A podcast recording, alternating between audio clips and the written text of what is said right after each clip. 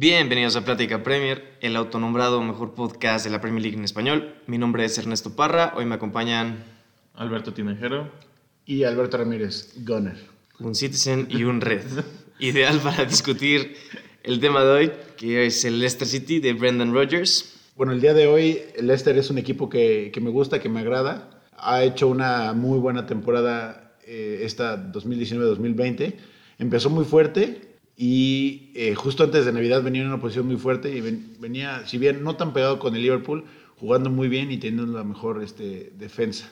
Ahorita en los últimos juegos se ha, se ha caído un poquito, pero bueno, sigue teniendo muy buenas cosas de qué hablar.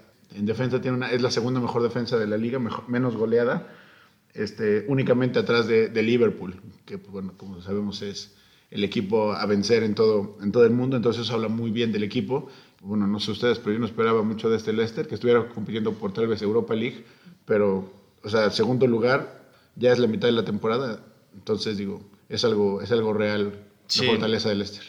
La, verdad es que nadie esperaba que Leicester llegara ahí, ni el tipo que le apostó que ganaran la liga en ese entonces, nunca se lo habían esperado, ni ellos mismos.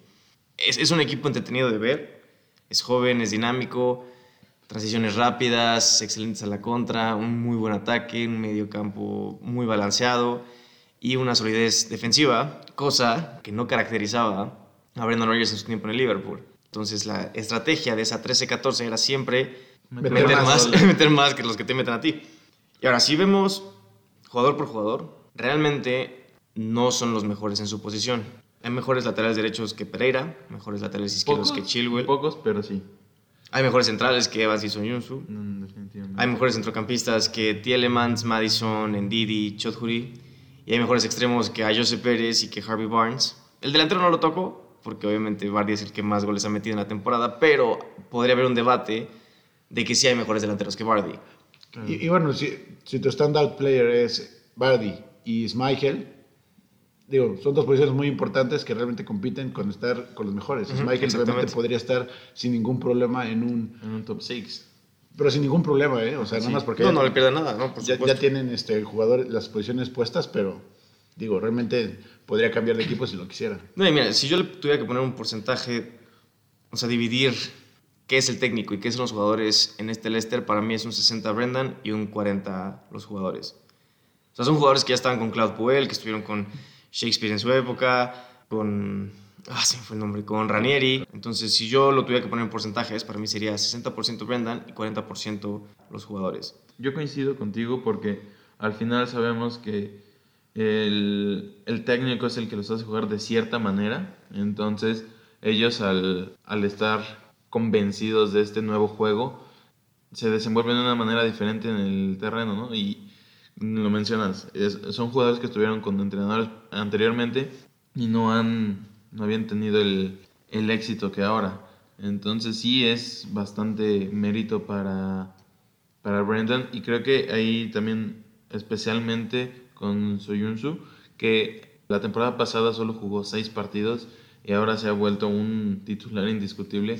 La verdad es que llegó siendo, ah, pues lo vamos a tener de banca, va a jugar un poco se les va Maguire y pues dicen... No, no, pues tenemos aquí a este chavo, ¿no? Aparte tiene creo que 23, 24 años. Ah, y qué loco, ¿no? De Maguire, o sea, se va al United esperando cosas mejores y le va mejor al este. O sea, así como que the grass isn't always greener. No, y mira, si ahorita alguien tuviera que ofertar por llevárselo, pues 50 millones no lo ves mal. Sí, exacto. un equipo urgido, si llega y, lo, y lo, paga. Y lo paga y dices, bueno, pues sí, sí es lógico. Aparte, si Maguire se fue por 80, 50 por Son Junsu, dices, eh, sí es posible. Sí, sí, sí. Igual otro jugador ahí que para mí es muy importante en el esquema de, de Brendan Rodgers ahí en el, en el Leicester es eh, NDD. NDD yo lo creo, bueno, yo lo considero como si fuera el nuevo Kanté que todo el mundo dice que, bueno, todos los jugadores, sus compañeros decían que él cargaba el equipo, ¿no? Es como si tuvieras dos jugadores extra ahí en el campo. Y realmente yo los juegos que he visto de Leicester, pues él está recuperando este, balones, es el músculo en la media cancha, es aguerrido, corre, es alto, fuerte, entonces es, pues es importantísimo en el esquema para darle balones justamente a James Madison para que surta a Bardi o directamente a Bardi para anotar los goles. Es lo que muchos dicen que le faltaba a Brendan cuando está en el Liverpool. Un contención, un destroyer que no tenía, que en este caso a quien ponía contención era Gerard, y bueno, pues todos sabemos El cierre talón. lo que le pasaba. Este, bueno, yo quiero hablar un poquito de, de Brendan Rodgers, porque muy pocos conocen lo, lo metódico, lo perfeccionista y excéntrico que es este güey, ¿no? En su tiempo con Liverpool hizo varias cosas que, que dices, ¿qué pedo con este güey? Lo primero que se me viene a la mente son lo de poner los nombres de tres jugadores en tres sobres de aquellos que creía que lo iban a decepcionar al final de la temporada. Y se los dijo, o sea, ¿quién Sí, sí, será? aquí, aquí los tengo. Y es la primera vez que le habla al equipo, al plantel. Entonces todos de, pues, ¿qué pedo con este güey? Otra, eh, esta frase. Pero ¿por qué? O sea, digo, los reunió y le dijo, ¿sabes qué? Supongo que para motivarlos. ¿no? Tú, Ernesto, tú, Albert, me van a decepcionar al final. de No, la no, temporada. se dijo, tengo tres nombres aquí de todos ustedes que creo que me van a decepcionar al final de la temporada. Y entonces así de, este güey, ¿qué Oh, pedo, güey? ¿No? O sea, acaba de llegar, bueno, es raro. Y también tengo una frase que dijo, y chéquense esto, literal. Mi mayor mentor soy yo, porque he tenido que estudiar muchísimo. Y yo he sido mi mayor influencia. A la madre. Algo egocéntrico, ¿eh? O sea, Eso yo me lo hubiera imaginado un poco más de Mourinho. De Mourinho algo así, pero no. Algo así. y bueno, pero- se entiende porque Rodgers fue aprendiz de Mourinho en el Chelsea. pero bueno, tengo una anécdota que creo que resume la personalidad de Brendan. ¿no? Cuando Brendan llegó al Leicester, le dio a cada jugador un librito. Este libro lo escribió él mismo y en él viene una explicación detallada de sus ideas tácticas, de cómo quiere que funcione el equipo y cómo espera que cada jugador se comporte dentro del sistema. También hay una sección en ese mismo libro que dice que habla exclusivamente del comportamiento de los jugadores y qué espera de ellos en entrenamientos, en viajes, etc. El hecho de que se haya tomado el tiempo de escribir un libro para dárselo a cada jugador como un manual, Muy que jugador- o sea, como que resume perfectamente el tipo de entrenador que es, como muy hands-on approach, que en el Liverpool tal vez no le funcionó, pero que en este Leicester pues está rindiendo frutos. Y digo, está bien, digo, tal vez el Liverpool no le compró tanto la idea por el tamaño y el por el tamaño de entrenador que era ahí y el tamaño del equipo que era. Sí, pues te agarras un entrenador que, es- que viene del Swansea, Ajá, Así como que todavía le falta para que ganarse el respeto. Entonces ahorita ya lo ganó en, en Escocia. Viene el Leicester, un equipo de definitivamente otra dimensión que Liverpool. Pero bueno, ahorita los jugadores y el club le compra mejor sus ideas y ya tiene, ya tiene una trayectoria que lo respalda. Entonces, este, lo que vemos en la cancha, lo que vemos del equipo, es más un, es- sí, sí es un reflejo de cómo lo maneja Brendan de Rodgers. cómo lo ¿no? maneja Brendan. Tengo unas preguntas para ustedes sobre este Leicester. ¿Qué tan lejos podría llevar Brendan a este equipo? ¿Qué es lo máximo que podría llegar a hacer con ellos? Esta temporada, a futuro. En general, digamos que al final de su tiempo en el Leicester, vamos a verlo hacia atrás y decir, ok, sí logró esto, no logró esto. Creo que hace poquito renovó por cinco años más, me parece. Madre, cuatro, o cinco años más, estoy renovando. Entonces digo, vamos a tener a Brendan Rodgers ahí un rato. Bueno, por lo menos por contrato. Por lo menos por contrato, sí. Este, pero yo no creo que vaya a dar mucho más. Tal vez sí mejore un poco, tal vez llegue a competir, pero competir por una Premier es muy difícil, aún para los equipos que están hechos para competir en la Claro. Premier. Entonces yo creo que sí, puede que siga en este nivel, siga compitiendo top 4 y ca- y clasifica a Champions, porque bueno, es un hecho que va a clasificar. Bueno, yo lo doy como un hecho que va el próximo año a competir en la Champions League. Sí, bueno, tiene, Sí. Que, tiene que competir. O sea, bueno, Sí, o sea, me refiero a que tiene que hacer un buen papel en la Champions. Ah, claro, sí, sí, pero va, va a estar ahí, va a competir. Y digo, tal vez un octavos de final de la Champions el próximo año, porque aparte hay que, hay que considerar que el próximo año van a estar compitiendo en competiciones europeas que le van a enfocar mucho, van a estar en la Premier, lo van a descuidar, y que de todos modos hay equipos con más poder económico que van a querer llegar, ¿sabes qué? Este, De Gea ya me está chafeando, entonces voy por Schmeichel. ¿Sabes qué? Este, Kanté creo que se quiere al Madrid, ahora te compro a NDD. este, James Madison, ah, pues el Manchester United que regala el dinero, pero bueno, se quiere armar, Madison, ¿no? Entonces, es la gran posibilidad de que se desarmen en próximas temporadas. Entonces, la verdad, yo no veo que se pueda, que pueda crecer mucho más. Creo que está muy cerca de su techo. Si no es su techo ahorita, creo que está muy cerca de su techo. Pero O sea, ¿tú crees que literal Esto es lo mejor para ajá, es lo mejor que va a poder hacer? Llegar a un segundo lugar, slash tercero.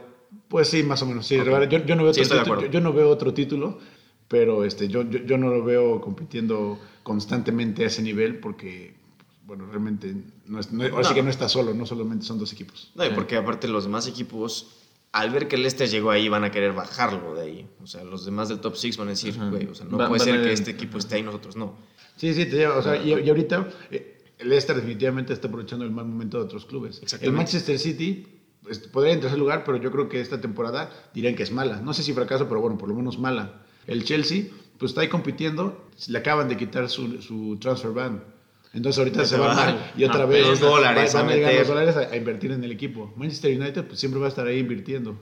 Arsenal pues, debe, debe mejorar, debería mejorar también. Viene, viene para arriba. Viene para arriba. El Wolverhampton igual viene para arriba y es un equipo parecido a, Leicester, a- a Leicester. sí. Entonces, una campaña como la del Wolves es como lo que yo esperaría sea el nivel de, de Leicester. Yo eh, coincido en muchas cosas. Creo que es un equipo que compite bien, pelea eh, y su, su éxito en, estos, eh, en estas temporadas que esté Brendan va a ser estar rompiendo el top 6 una que otra temporada, más no creo que logre otro título. Con la calidad de entrenadores en otros equipos que tenemos ahorita como Klopp, eh, Pues parece ser que quede un año más de Guardiola. Mourinho. Mourinho, o sea, tendríamos que Ole. ver, tendríamos que ver una caída de, de todos estos equipos para que el Leicester pudiera dar ese salto, ¿no? Yo creo que también mucho de la medida del éxito del Leicester va a ser qué tanto logras mejorar tu equipo sin dejar que, que es este se, se baje, ¿no? Que es parte del secreto que han estado manejando estos últimos años, ¿no? Realmente compran muy bien, barato. Tienen unos scouts, yo creo que muy buenos, porque realmente jugadores que los ves pues, decentes, pequeños, les sacan un jugo extraordinario. Entonces, Sí, no. es parte de su secreto. Es parte de su secreto. Marres, Marres costó 600 y No, tantos 500 mil. 500 500 mil libras a un equipo de la segunda división francesa. O sea, cosas así. ¿Y lo vendieron por cuánto? ¿70? 70 Al City, una 80. cosa así. Pero a ver, otra pregunta que me gustaría hacerles es: ¿podría que Lechi reemplazar eventualmente a Bardi? Porque Bardi pues ya tiene 33. Obviamente está jugando muy bien La para que tener fine 33, a la que fine wine, pero es una realidad que tarde o temprano ese bajón físico va a llegar. Sí. Eh, yo creo que no sería el mejor reemplazo. Creo que cuando llegó lo veían así, pero en el tiempo que ha estado, que serán dos, tres temporadas, no ha podido siquiera competirle, ¿no? Eh, Es bueno, eh, pero no, no creo que sea el recambio ideal para Vardy. De hecho, yo siento que tal vez que Lechi no es la solución a Bardi, pero que a Jose sí fue comprado por esa razón. Para- ta- uno por uno, tal cual por Bardi. O sea, no, no, no creo que haya sido como literal lo vamos a comprar para que sea el reemplazo de Bardi, pero siento que sí fue la intención como, bueno, que Jose es un jugador no similar, pero tiene cosas muy parecidas a Bardi. Entonces yo creo que Brendan dijo, ¿sabes qué? Creo que en este podemos conseguir un buen deal y podemos irlo moldeando a que sea como el reemplazo de Bardi, pienso yo. Porque bueno, ahorita juega de extremo en el Leicester, pero en el Newcastle era centro delantero junto con, con Rondón. Sí, este es, es una apuesta buena, porque al final eh, es un buen jugador, que no les costó tanto dinero, pero no creo que pueda... o sea, yo nunca lo vi como un centro delantero, era más un media punta.